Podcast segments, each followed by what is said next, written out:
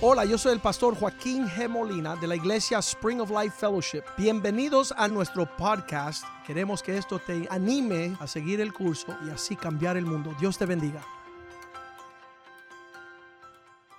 We'd like to preach to you today about the results of the resurrection. Y hoy me han invitado para compartir con ustedes los resultados de la resurrección de Cristo. Out of 1 Peter chapter 1 verses 3 through 5. Y estamos en Primera de Pedro, capítulo 1, versículo 3 al versículo 5, The Bible says, "Blessed be the God and Father of our Lord Jesus Christ, donde dice, bendito sea el Dios y Padre de nuestro Señor Jesucristo, which according to his abundant mercy hath begotten us again que por su gran misericordia nos ha hecho nacer de nuevo unto a lively hope by the resurrection of Jesus Christ from the dead, a una esperanza viva por la resurrección de Jesucristo de entre los muertos. to an inheritance incorruptible and undefiled and that fadeth not away, para que reciben, reciban una herencia que Dios le tiene guardada en el cielo, la cual no puede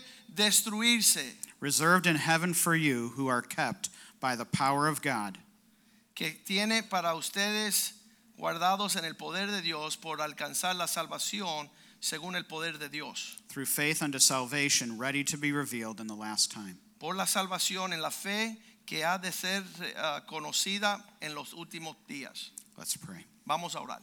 Father, I thank you so much for the opportunity to be with these people. Padre, te doy gracias por la oportunidad de compartir con este pueblo. Father, I pray that you would empty me of myself, Señor, yo te pido que yo no sea el que comparta, that your Holy Spirit would speak to hearts pero que tu Espíritu Santo me use para hablar a los corazones through two languages in your scripture. a través de dos lenguajes usando la Biblia. Father, do the work that you want to do in hearts Padre, haz la obra que quieres hacer en los corazones and help us to have the courage to accept that work y ayúdanos a tener el denuedo de aceptar esa obra and to be changed for your honor and glory. y que podamos ser transformados para tu honra y para tu gloria. And we pray these things in the precious name of Te Jesus. lo pedimos en el precioso nombre de Jesús. Amen. Amén. So the results of the resurrection are threefold the blessing God, Cuando estamos hablando de los resultados de la resurrección, estamos hablando de tres resultados particulares. El primero, bendito sea el Dios del Padre y Padre de nuestro Señor Jesucristo. hope in the power of God. Número dos, la esperanza viva en el poder de Dios. So, taking a look at the blessing of God in verse 3. Esperanza viva y después el poder de Dios. Entonces vamos a ver la bendición que tenemos nosotros hacia el Dios y Padre de nuestro Señor Jesucristo. We ought to bless God for who He is. Este concepto de bendito sea Dios, tenemos que bendecirlo por quien Él es. Is God the Lord of your life? ¿Es Dios el Señor de vuestra vida? In your heart is a throne, and there's only room for one person on that throne. En su corazón hay un trono y ese trono solo tiene un lugar que se sienta una persona allí. Who sits on that throne? ¿Quién está sentado en el trono de vuestra vida? Is God sitting in that place? ¿Es el Dios que está sentado allí? It is one thing to bless God for what He does for us, Es una cosa bendecir a Dios por lo que Él hace por nosotros, it is another thing to find the blessing of God in Himself. pero es otra, bendi- eh, otra cosa bendecir a Dios no por lo que Él le da a usted, sino por quien Él es. You know, it's unusual for us to be able to bless God. Es bien inusual que el ser humano se vea bendiciendo a Dios. Usually, the better blesses the lesser. Casi siempre vemos que el más grande bendice al menor, But because Christ is in us, we can please God. pero por causa de que Cristo está en nosotros, nosotros podemos agradar a Dios. It's Christ living out in us. Es Cristo su vida viviendo a través de nosotros. as part of that resurrection power. Y ese se encuentra allí en ese poder de la resurrección. The second reason we should bless God for who He is La segunda razón que podemos bendecir a Dios es por quien Él es. is the verse talks about His abundant mercy. Estamos hablando allí de su grande misericordia que Él nos entregó. Do you need the mercy of God? ¿Usted es alguien que busca de la grande misericordia de Dios? Do you find yourself coming tired of asking for that mercy? ¿Tú te encuentras a veces en tu vida llegando cansado pidiéndole ayuda y misericordia a Dios? Don't feel that way. Keep coming. ¿Sabe? No se canse de venir a buscar misericordia, siga viniendo, He is abundant in mercy. porque Él tiene misericordia And He en wants to shed abundancia. that mercy in your Y Él life. quiere derramar esa bendición y misericordia sobre su vida.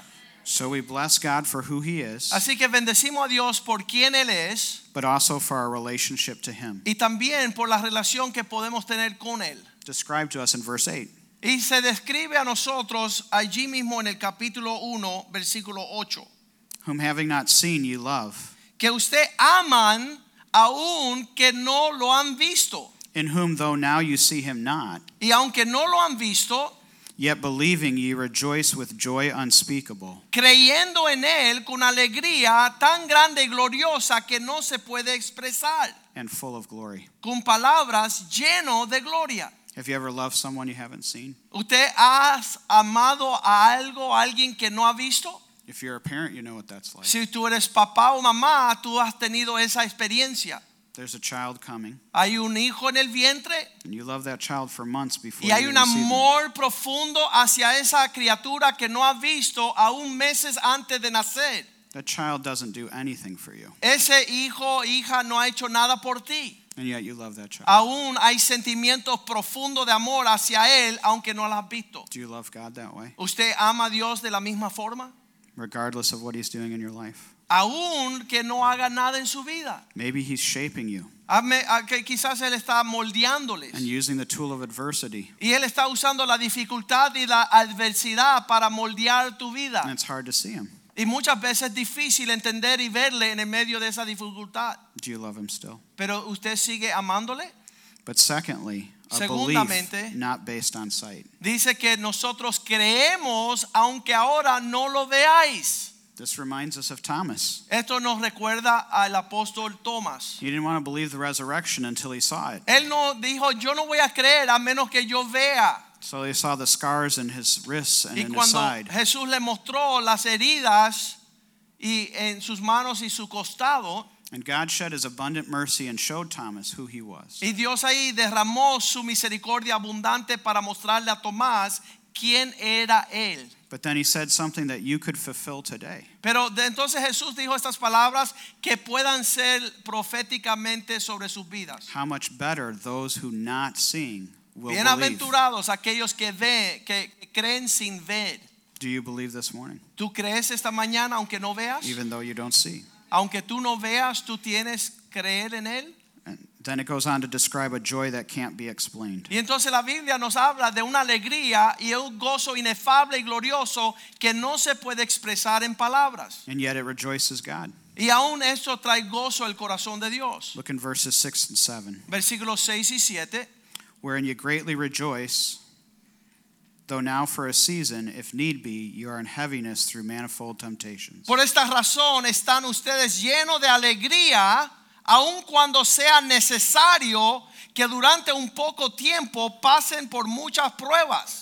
Do people see joy in you even during difficult times? Hay personas que pueden observar gozo en tu vida, aunque estás pasando pruebas difíciles. Those who are at work and see you day for day, Aquellas personas que trabajan con usted y le ven día a día en su trabajo you can't hide who you are from them. y usted no puede esconder quién eres usted ante ellos. Yet, in the midst of difficult times, if you have joy, Pero en tiempos difíciles, si tú puedes sobresalir en una muestra de gozo, they will ask you why, ellos van a preguntar cómo tú lo haces. and you can tell them who. Y tú vas a decir por qué lo haces y ahí es tu See, oportunidad they- they don't de know the señalar right- a Jesús. They don't know the right question to ask. Ellos no saben cómo preguntar en una forma correcta. They're asking why Ellos preguntan por qué tú puedes gozarte en el medio de la prueba. when they should be asking who. Y ellos deben de estar preguntándote quién te permite alegrarte cuando estás And pasando that's your pruebas. chance to tell them about Y esa es Christ. tu oportunidad. Cuando dicen el por qué, tú le dices el quién de quién es Cristo en vuestra vida. Verse 7 goes on to say that the trial of your faith, Versículo 7 dice, porque la prueba de vuestra fe, much more precious than of gold that perisheth, que es como el oro, calidad que se debe de probar por medio del fuego, though it be tried with fire, aunque se pruebe con fuego, might be found unto praise and honor and glory at the appearing of Jesus Christ. sirve para alabanza de la gloria y honra cuando sea manifiesto Jesucristo.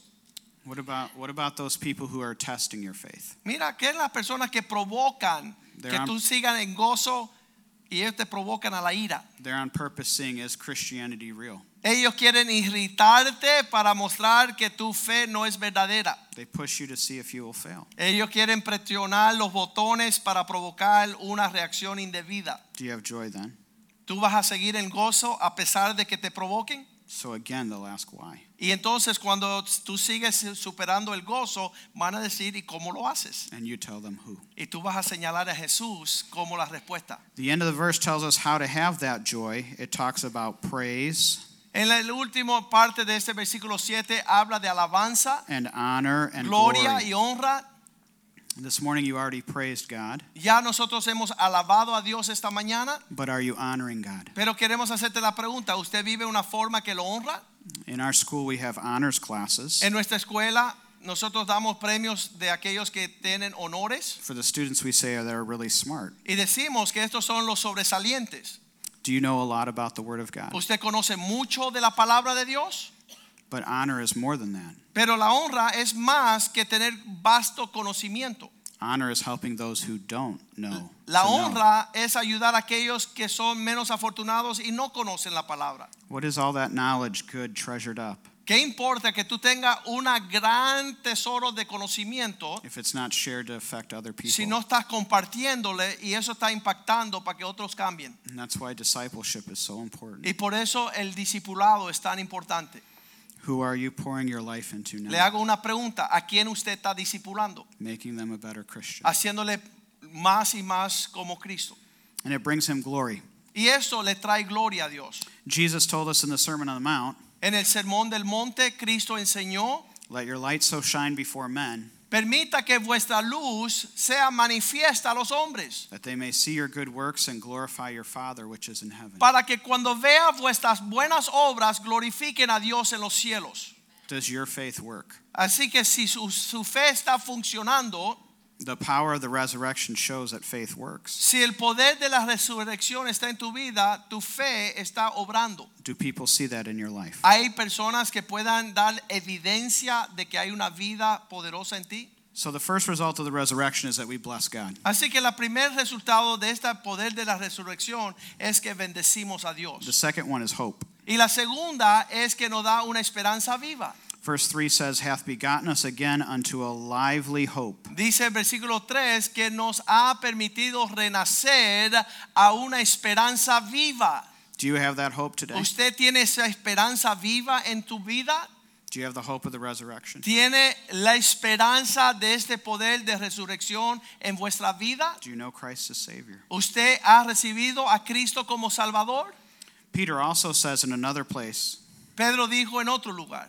that we ought to be ready to give an answer to anyone that asks us of the hope that is within que us. debemos todos estar presto para dar respuesta a la esperanza que guarda nuestro corazón. You may have the answer. You may be able to Quizás tú explain tengas la salvation. respuesta, But if you don't have hope, who's going to ask? pero si no ven la esperanza, ¿quién te va a preguntar el por qué tiene esperanza?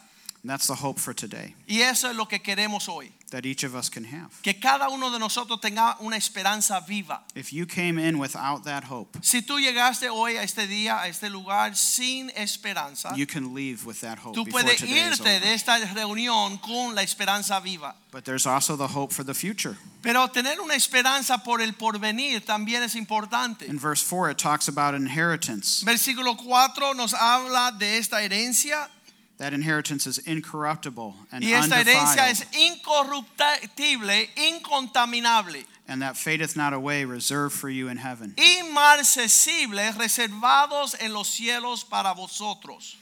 That thing that God gives you, that Jesus Christ places in your heart, Hay algo de sustancia que Dios siembra en vuestro corazón will never diminish. y nunca va a menguar, marchitarse o disminuir. God's gifts are incorruptible. Estos dones de Dios son incorruptibles. They cannot be touched by this world. No hay nada en este mundo que pueda contaminar lo que Dios deposita en tu corazón. He gives us an inheritance incorruptible, Esto es una herencia incorruptible, but also undefiled. pero también inmarcesible, no se mancha.